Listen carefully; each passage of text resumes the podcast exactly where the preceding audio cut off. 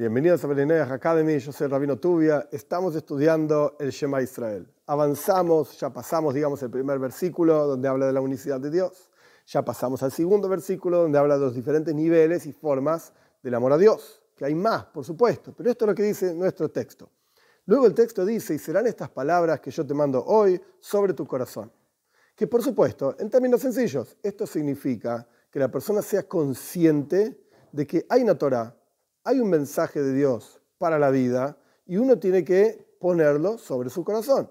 ¿Pero qué significa esto de ponerlo sobre su corazón? Pues avancemos un poquito y vamos a entender un poco mejor qué quiere decir poner sobre el corazón. El texto continúa diciendo, las enseñarás a tus hijos. Es decir, si bien para Bnei no es una obligación, porque incluso interesante, entre paréntesis esto, para los judíos la educación de los niños es una obligación rabínica.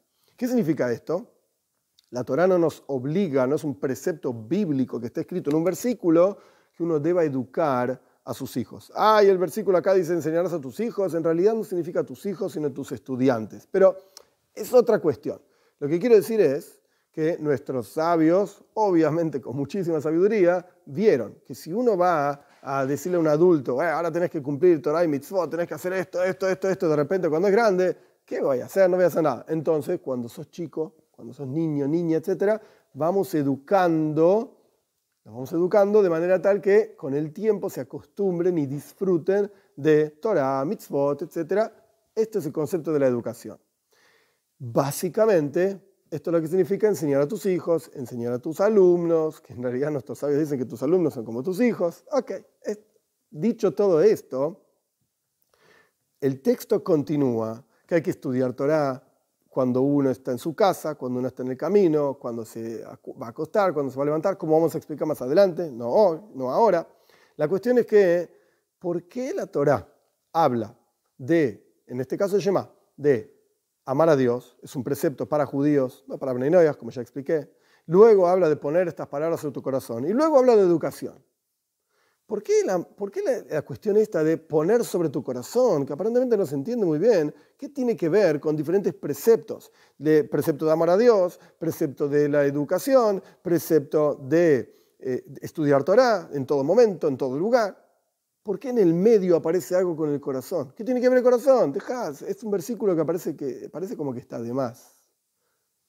¿Por qué interrumpe con esta cuestión de sobre tu corazón? Ah, seguí estos preceptos. Ah, una de las explicaciones, esta explicación la ofrece el Al-Shikh. Moishe Al-Shikh vivió en Tzfaz, en el norte de la tierra Israel, el año 1520. Era un estudiante de la Rizal, un gran mekubal, un gran cabalista, etc. El, el Al-Shikh dice lo siguiente, muy interesante, muy simple.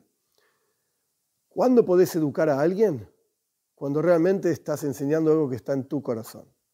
Cuando vos no tenés sobre tu corazón, como dice el versículo acá, pondrás esta, y serán estas palabras que yo te mando hoy sobre tu corazón. Entonces automáticamente esta es la forma, es la herramienta de, como continúa el texto, se las enseñarás a tus hijos, a tus alumnos, a quien sea. Y esto es como si fuese un arco, arco y flecha. Cuanto más uno, no sé cómo se llama exactamente, el, hilo que uno estira con el arco, cuanto más lo acercas a tu corazón, cuanto más lo estiras y lo acercas a tu corazón, tanto más lejos va a llegar la flecha cuando sueltes. Vos querés que tus palabras de Torah, tu observancia de los preceptos, tu pasión por la unicidad, por Dios, por Bnei etc. ¿Vos querés que esto llegue lejos? ¿Vos querés que esto penetre dentro de tus hijos, dentro de tu pareja, dentro de tu comunidad? Pues lo primero que tenés que hacer es trabajar con vos mismo.